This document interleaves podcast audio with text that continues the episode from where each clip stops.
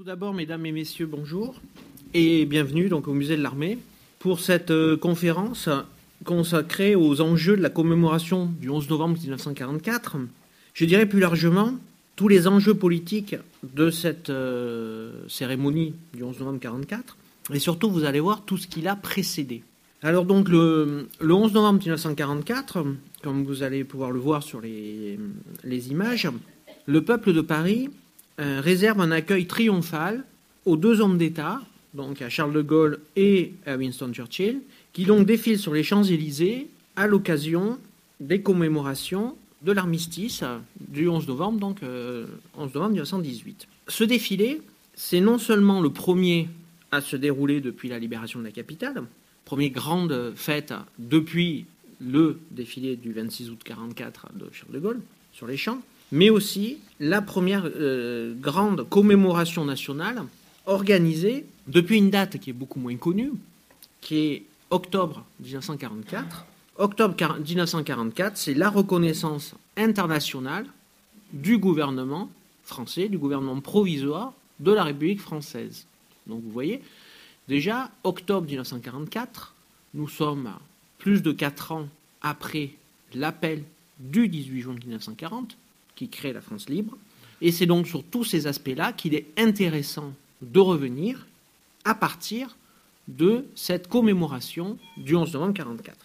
Car cette présence de Winston Churchill aux côtés de Charles de Gaulle est quelque chose d'éminemment symbolique. Elle est symbolique du respect mutuel que les deux hommes se portent, du, du rôle de chacun de ces deux hommes dans cette libération de la France, mais elle est aussi symbolique des enjeux de souveraineté nationale qui les ont parfois opposés.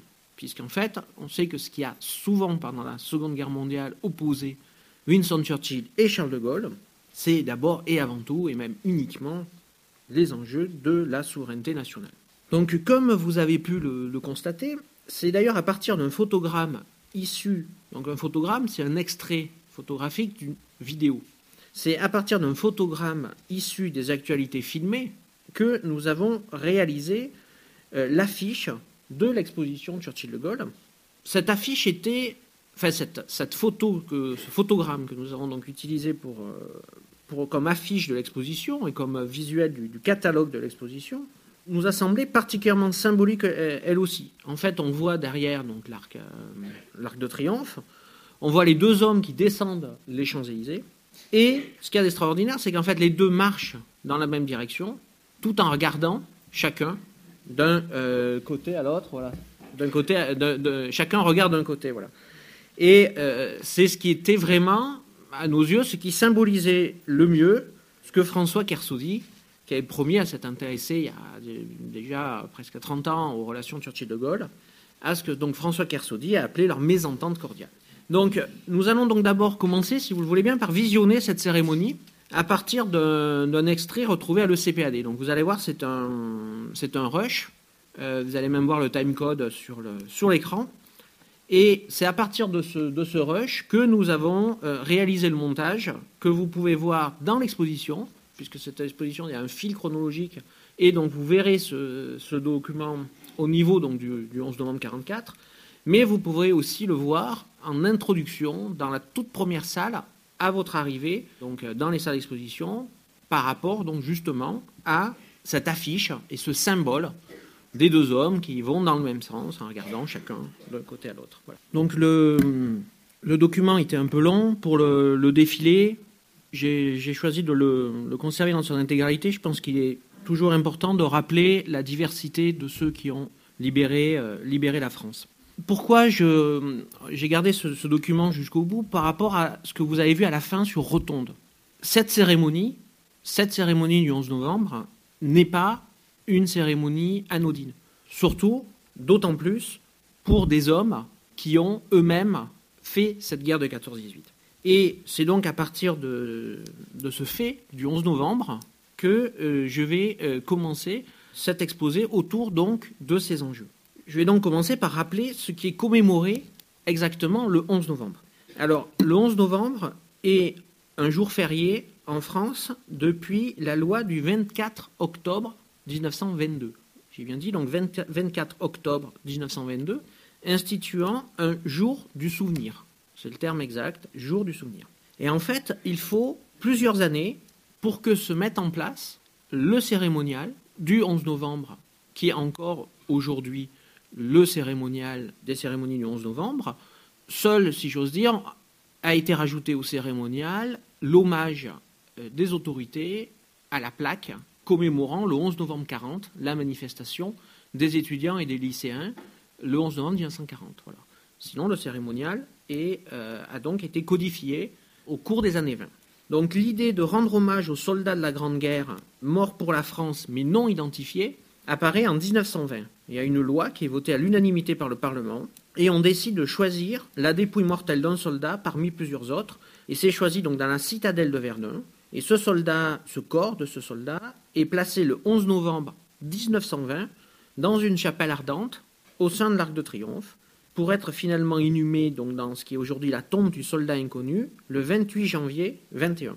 Le cérémonial lui-même, donc le, jour devient en 22 férié, et c'est seulement le 11 novembre 1923 que André Maginot, ministre de la Guerre, euh, allume pour la première fois la flamme qui ne s'éteint jamais et qui donne donc au, tombeau du soldat inconnu cette forte portée symbolique et politique. Donc depuis euh, ce 11 novembre 1923, euh, le 11 novembre est donc une date importante pour la République. C'est la date la plus importante après celle du 14 juillet, fête nationale, surtout dans cette société d'anciens combattants qu'est la société française des années 20 et 30. Cette date est effectivement contemporaine pour ces deux hommes qui ont tous deux été des anciens combattants de la Grande Guerre. Alors, comme vous pouvez le voir dans l'exposition, l'exposition, c'est à peu près 40% de l'exposition consacrée à la Seconde Guerre mondiale à leur, au rôle de, Churchill et de De Gaulle dans la Seconde Guerre mondiale, leur relation plus exactement. L'exposition traite de l'ensemble euh, de leur parcours et donc bien sûr de la Grande Guerre. Et cette Grande Guerre a la particularité d'être, d'avoir été un traumatisme pour chacun des deux hommes. Alors pour Winston Churchill, la guerre de 14-18, le traumatisme de la guerre de 14-18, c'est le désastre des Dardanelles. Suite au désastre donc des Dardanelles, est contraint de quitter le gouvernement. Il rentre dans une phase de dépression très sévère qu'il appelle son Black Dog et qu'il va soigner tout d'abord en, participant à la guerre des tranchées. Il, euh, il, passe du gouvernement à un poste de lieutenant-colonel dans les tranchées et il va soigner aussi cette dépression par la peinture. Et ça, c'est un volet peu connu de la vie de Winston Churchill que vous pouvez voir dans l'exposition avec une de ses toutes premières peintures qu'il réalise justement sur le front des Flandres qui est exposée donc dans l'expo. Churchill va être euh, en grande partie blanchi des responsabilités par une commission d'enquête parlementaire et il va revenir au gouvernement en tant que ministre de l'armement et il va être l'un des vainqueurs de cette guerre industrielle euh, puisque c'est lui qui aura euh, doté la Grande-Bretagne des moyens de gagner cette guerre en tant que ministre de l'armement. C'est l'un des acteurs de cette guerre. Pour Charles de Gaulle, la Grande Guerre, c'est d'abord et avant tout le traumatisme de sa captivité. Il est blessé euh, une troisième fois, fait prisonnier à ce moment-là, et malgré cinq tentatives d'évasion, il ne peut participer autant qu'il le souhaite à la victoire. Donc cette captivité, il va l'employer à faire des conférences, il va rédiger des notes de synthèse, et vous pouvez voir dans l'expo des notes de synthèse absolument remarquables réalisées par Charles de Gaulle à l'été 1918, où il explique que l'Allemagne va perdre la guerre car les militaires allemands ont pris le pouvoir.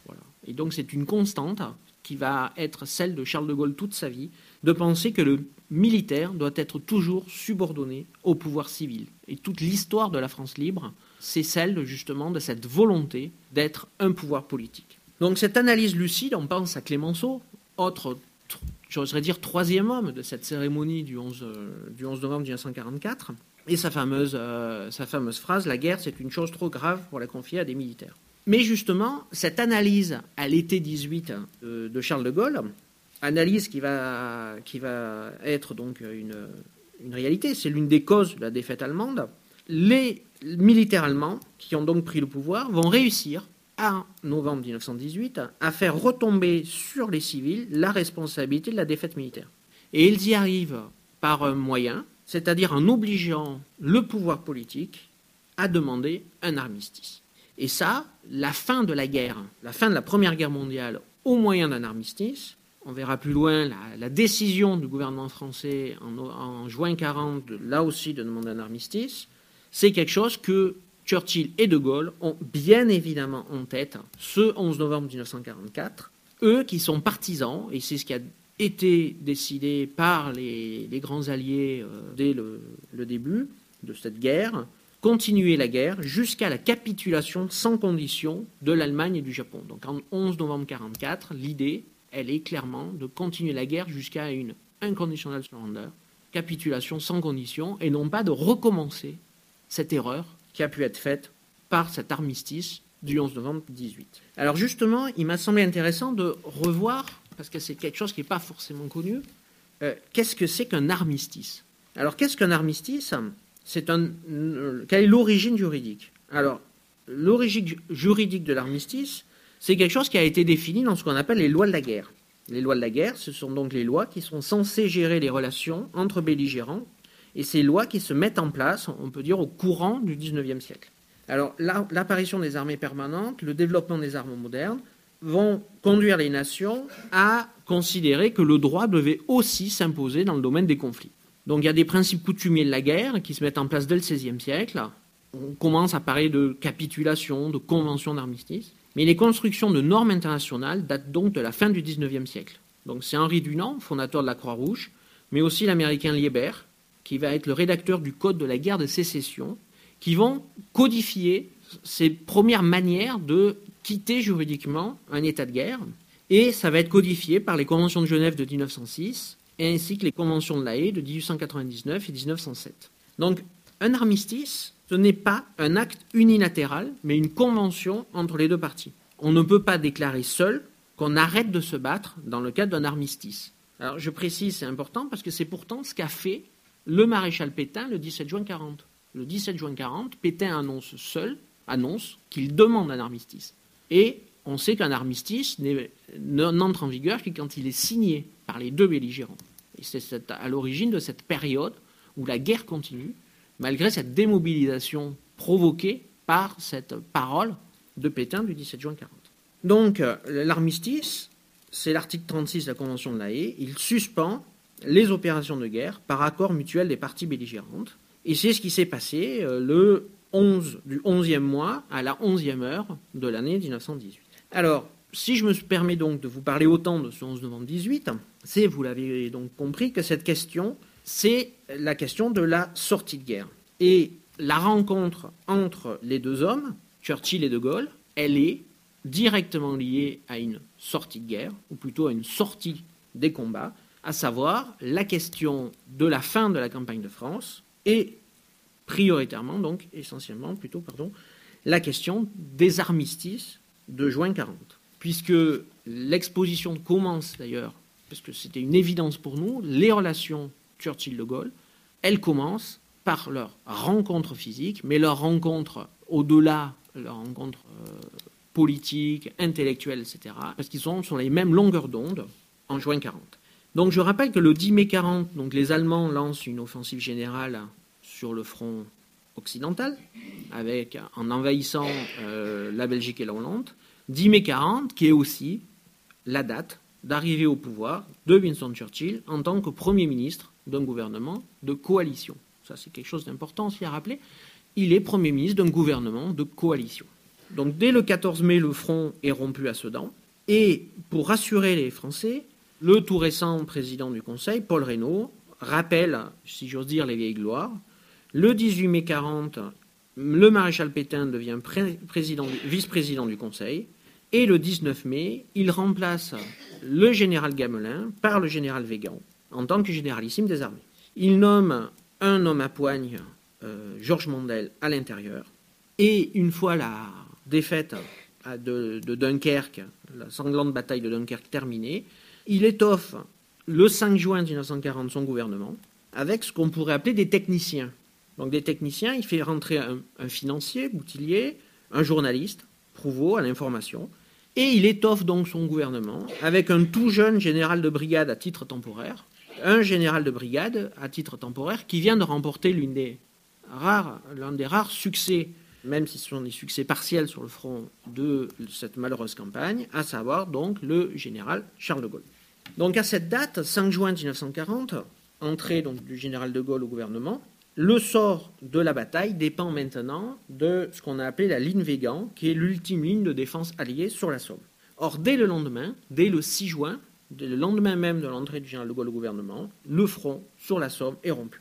Et donc, cette nouvelle équipe gouvernementale, qui est censée donc être un gouvernement de choc destiné à combattre, c'est ce gouvernement qui va se retrouver face à la question de la poursuite ou non de la guerre. Le 10 juin, le gouvernement quitte Paris, déclaré ville ouverte, dans lequel entrent les Allemands le 14.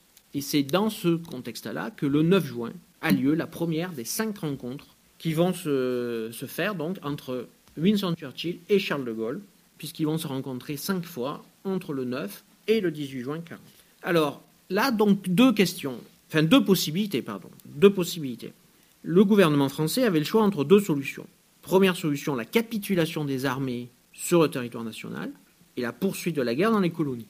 C'est la solution qui fut retenue par les gouvernements néerlandais et belges. Par exemple, le 14 mai, l'armée des Pays-Bas capitule, mais la reine et le gouvernement sont à cette date déjà en Angleterre, où ils affirment leur volonté de continuer le combat avec l'Alliance britannique et avec les ressources de l'empire colonial, à savoir les Indes néerlandaises. La situation est à peu près la même en ce qui concerne la Belgique, même si le roi va, euh, lui, choisir de se constituer prisonnier, ce qui posera après la guerre ce qu'on appelle en Belgique la question royale, qui n'est pas du tout dans le cadre de cette conférence. Donc le 9 juin, Churchill et De Gaulle se rencontrent pour la première fois, et le 12 juin, Churchill discerne en De Gaulle, qui est donc particulièrement chargé des relations avec lui. Paul Reynaud confie à Charles de Gaulle la question des relations avec Churchill. Et donc, le 12 juin, Churchill discerne en De Gaulle l'homme du destin. C'est comme ça qu'il l'appelle lors de leur rencontre le 12 juin 40. Ce même jour, le généralissime Végan pose, lui, au gouvernement la question de l'armistice. Le 13 juin, Pétain jusque-là silencieux, annonce qu'il est favorable à cette option. Et le 15 juin, euh, le gouvernement est à Bordeaux et Charles de Gaulle et Winston Churchill négocient alors ensemble ce qui apparaît comme le dernier espoir pour maintenir la France dans la guerre. Ce dernier espoir, c'est le projet d'union franco-britannique. Alors le projet d'union franco-britannique, c'est un projet qui aurait fait des deux nations une seule, avec donc une seule armée, un seul peuple, et avec un seul territoire, avec une partie du territoire qui aurait été donc envahi, occupé par l'ennemi, et l'autre partie du territoire qui, avec les deux empires coloniaux, aurait continué la guerre. Alors ce document, ce projet d'union franco-britannique, c'est le dernier document de la première salle d'exposition, et euh, c'est la première fois qu'il est, euh, qu'il est exposé en France. Il nous a été tout spécialement prêté donc, par le National Archive, les archives nationales britanniques. Donc ce gouvernement Renault et euh, au sein de ce gouvernement, euh, d'autant plus avec l'entrée en guerre des Italiens le 10 juin, Paul Reynaud est de plus en plus isolé. Et le 16 juin au soir, sans même avoir posé à son gouvernement la question de confiance, si j'ose dire, pour savoir euh, est-ce qu'on doit commander ou non l'armistice, Paul Reynaud démissionne. Le 17 juin, le maréchal Pétain est donc nommé président du Conseil. Il annonce dans son discours à la radio qu'il faut cesser le combat ce qui est une expression qui va s'avérer désastreuse d'un point de vue militaire, puisque on sait qu'on ne peut décréter seul l'arrêt d'une guerre. Et d'ailleurs, euh, la maladresse de la formule fait que la presse va recevoir l'ordre de modifier le discours de Pétain, mais qui a été entendu par tous les Français ou presque, de modifier le, discours de Pétain en faisant semblant de, dire, enfin, il faut tenter de cesser le combat. Voilà, donc on modifie ce discours. Et donc, euh, le lendemain du message de Pétain annonçant sa demande d'armistice, une autre voix s'élève, et puisque c'est suite au discours du 17 juin que Charles de Gaulle va obtenir de Winston Churchill, malgré l'avis d'autres membres du gouvernement de coalition nationale, de Gaulle va obtenir l'accord de Churchill pour parler au micro de la BBC le fameux 18 juin 1940. Donc le 18 juin 1940 est non seulement un refus, mais je pense d'abord et surtout un acte fondateur. C'est un acte fondateur de la France libre et un acte fondateur qui pose dès le départ la question de la légitimité, la légitimité des deux régimes qui vont s'opposer, le régime de Vichy, le régime né de l'armistice, et par contrario, le régime de la France libre, la France libre qui, elle, naît du refus de cet armistice. Le 18 juin, c'est l'acte de foi d'un patriote, d'un patriote indéfectible, qui, parce qu'il est pétri d'histoire, et ça, l'exposition vous le montre, tout son patrimoine mental, tout son patrimoine familial, Charles de Gaulle est un homme pétri d'histoire qui sait se projeter dans la longue durée, bien au-delà du désastre de juin 40. Pour de Gaulle, en juin 40, la défaite n'est pas définitive. Dans son discours et dans son appel, il clame à trois reprises que la France n'est pas seule.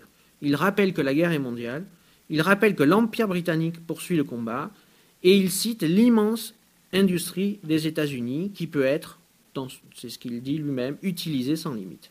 Cet appel du 18 juin est d'abord d'essence militaire.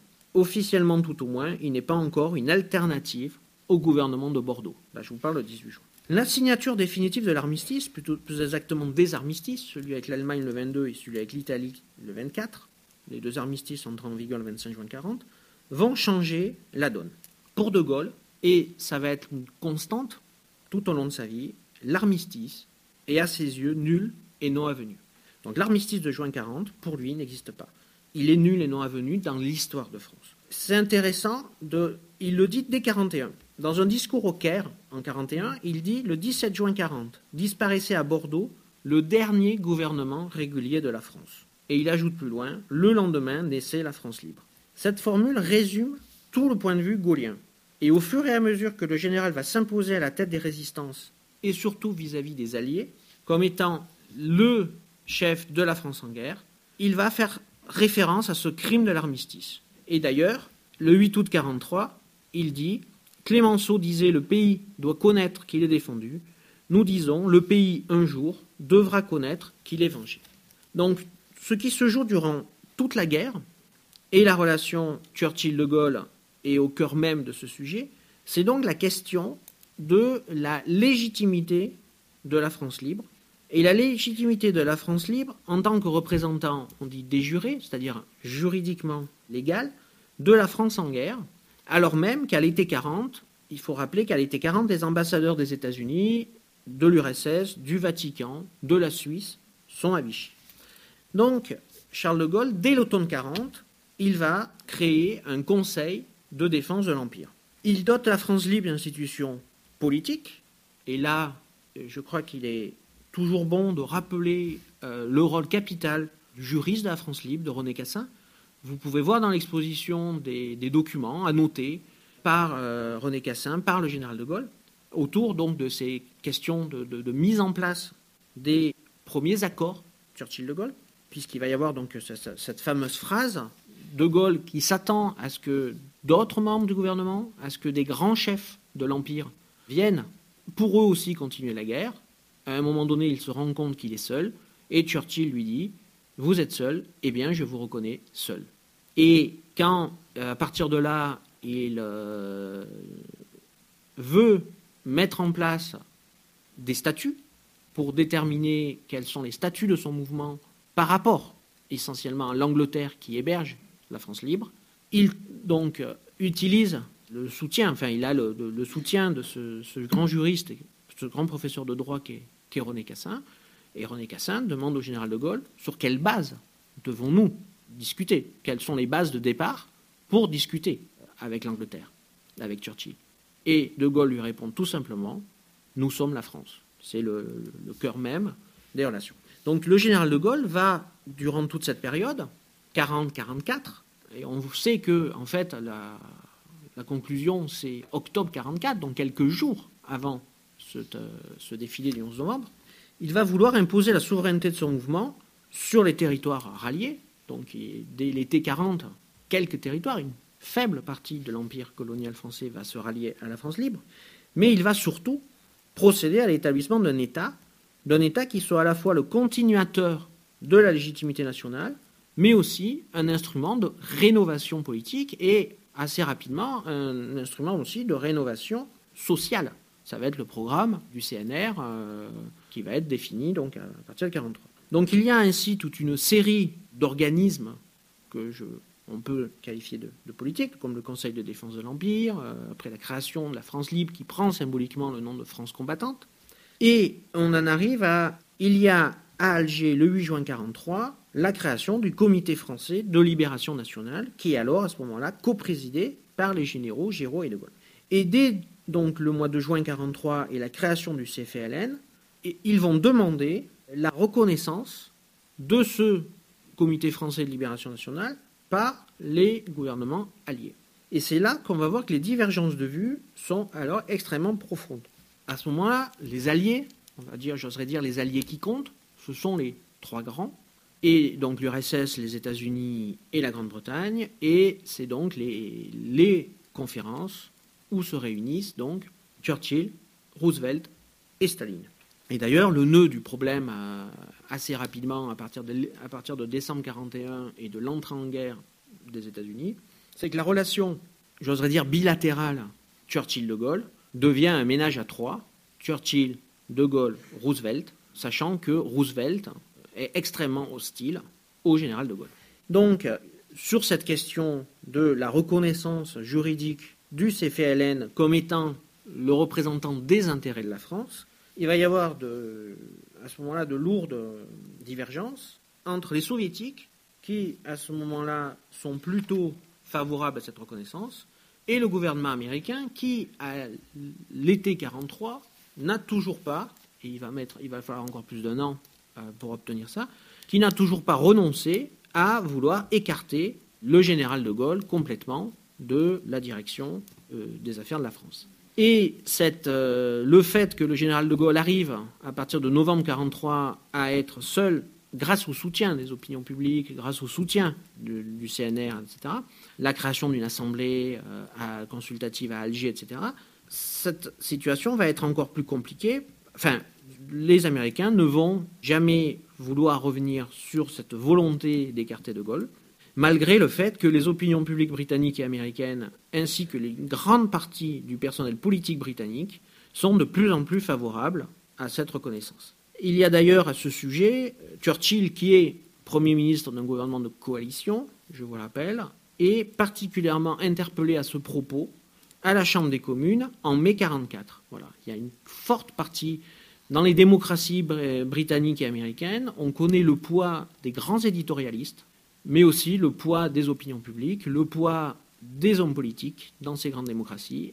Et vous avez vu lors des images là, du défilé, le troisième homme, si j'ose dire, Anthony Eden. Et Anthony Eden fait partie des facilitateurs de ceux qui vont vraiment arriver à, arranger la situation entre euh, De Gaulle et Churchill et arriver à assouplir Churchill, qui était souvent, même s'il a souvent joué le jeu de la France face à Roosevelt, qui va souvent être hostile au, général de Gaulle. C'est justement le pire, si j'ose dire, épisode entre les deux hommes. C'est celui bien connu aujourd'hui du 4 juin. 4 euh, juin 1944, nous sommes à deux jours du débarquement de Normandie.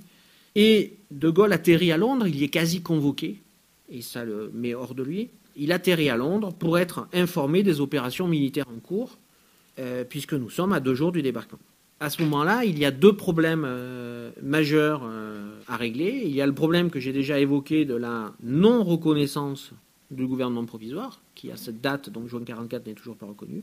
Et il y a surtout la, question de l'administration civile de la France. En gros, quand les Alliés débarquent, le 6 juin 44, rien n'est tranché pour savoir qui va administrer les territoires libérés. C'est quelque chose qui est important de, rappeler. Il va y avoir donc une crise terrible entre, euh, Churchill et De Gaulle. C'est sans doute le, plus houleux de leurs nombreux entretiens. Et c'est au cours de cette, euh, de cette mémorable séance que Churchill déclare Sachez-le, chaque fois qu'il nous faudra choisir entre l'Europe et le grand large, nous serons toujours pour le grand large. Et face à cette, euh, terrible sortie, certains des ministres présents se désolidarisent de Churchill, font savoir qu'ils ne parlent pas au nom de l'ensemble du cabinet britannique. Donc qu'est-ce qui va se passer après? Ben, Après, j'oserais dire ce sont les événements qui vont trancher. Les événements vont trancher parce que, enfin, si j'ose dire, autorisé à se rendre en France, le général de Gaulle débarque à Courseul, se rend à Bayeux le 14 juin, et il s'assure, le 14 juin, il a d'abord un fort soutien populaire, et il va euh, s'assurer de la prise de fonction effective des, représentants civils et militaires désignés par le gouvernement provisoire. C'est-à-dire qu'à Alger, avec aussi en France l'action de la résistance, l'action de ce qu'on a appelé les noyautages de l'administration publique, toute une administration clandestine a été mise en place. Et dès que les Alliés arrivent, ou avant, lors des combats de la libération, l'administration de Vichy est purement et simplement remplacée par une administration issue de la résistance, avant même que les Alliés aient pu eux-mêmes mettre en place quoi que ce soit, et le tout sans guerre civile, ni euh, prise de pouvoir par euh, les communistes, comme certains ont pu, euh, enfin, comme certains chefs, enfin les Alliés pouvaient, pouvaient le redouter. Et donc, fort de ce soutien et fort du fait que partout en France, l'administration du gouvernement provisoire de la République française se met en place, De Gaulle accepte l'invitation du gouvernement américain de se rendre aux États-Unis, et c'est seulement donc à son retour que le gouvernement américain reconnaît le GPRF comme euh, l'autorité euh, civile de la France. Donc il y a le, autre date très importante, le 26 août 44, puisque le 26 août 44, sur ces mêmes Champs-Élysées, il va y avoir vraiment, j'oserais dire, le sacre du libérateur, au milieu de ce peuple en liesse. le visage, la voix devient un visage, et l'homme seul de juin 40 devient vraiment la figure du libérateur. Donc, euh, c'est donc depuis 1943 que les autorités d'Alger ont mis en place les, conditions d'une épuration judiciaire. Et ce qui est intéressant de voir, c'est que cette épuration judiciaire, elle va aussi euh, concerner la question de l'armistice de juin 40. Il y a le 9 août 44 une ordonnance, une ordonnance du gouvernement provisoire d'Alger, qui est relative au rétablissement de la légalité républicaine sur le territoire continental. Et son article premier, intéressant de le citer, c'est la forme du gouvernement de la France et demeure la République. En droit, celle-ci n'a pas cessé d'exister. Et là, on se rappelle la manière dont, il est, dont général de Gaulle va éconduire ceux qui lui demandent de proclamer la République à l'Hôtel de Ville en août 44. La forme du gouvernement de la France est et demeure la République. En droit, celle-ci n'a pas cessé d'exister. L'article 2 précise sont en conséquence nuls et non effet tous les actes constitutionnels promulgués, etc., etc., etc. Le gouvernement de Vichy devient ainsi nul et non avenu. Et d'ailleurs, c'est intéressant de voir que ce sera la version officielle jusqu'au discours de Jacques Chirac lors des commémorations de la RAF du Veldiv le 16 juillet 1995. À l'été 44, tout est mis en place pour exercer la, souveraineté nationale, mais c'est seulement le 23 octobre, 23 octobre 1944, pour que le gouvernement américain reconnaisse donc déjuré juridiquement le GPRF comme autorité légale de la France. Et il y a une remarque euh, du général de Gaulle qui résume bien euh, ce que pouvait être une remarque du général de Gaulle. Il dit tout simplement Le gouvernement français est satisfait qu'on veuille bien l'appeler par son nom. Donc que se passe-t-il le 11 novembre 1944 Donc le 11 novembre 1944, c'est donc dans un Paris libéré, libéré depuis euh, seulement quelques semaines. C'est un Paris redevenu capitale. La capitale n'est plus ni à Londres, ni à Alger, ni à Vichy. Et surtout capitale d'un État reconnu depuis, depuis quelques jours, qu'a lieu cette commémoration.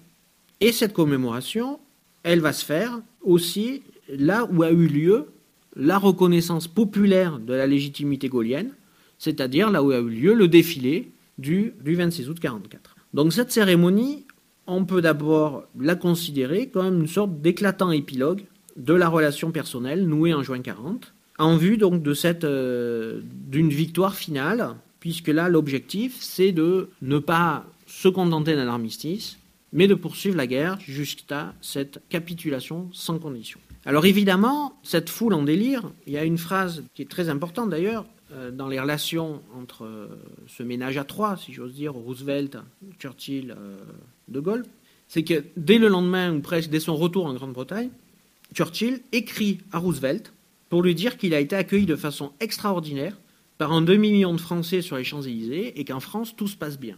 Donc, cette cérémonie, c'est un succès.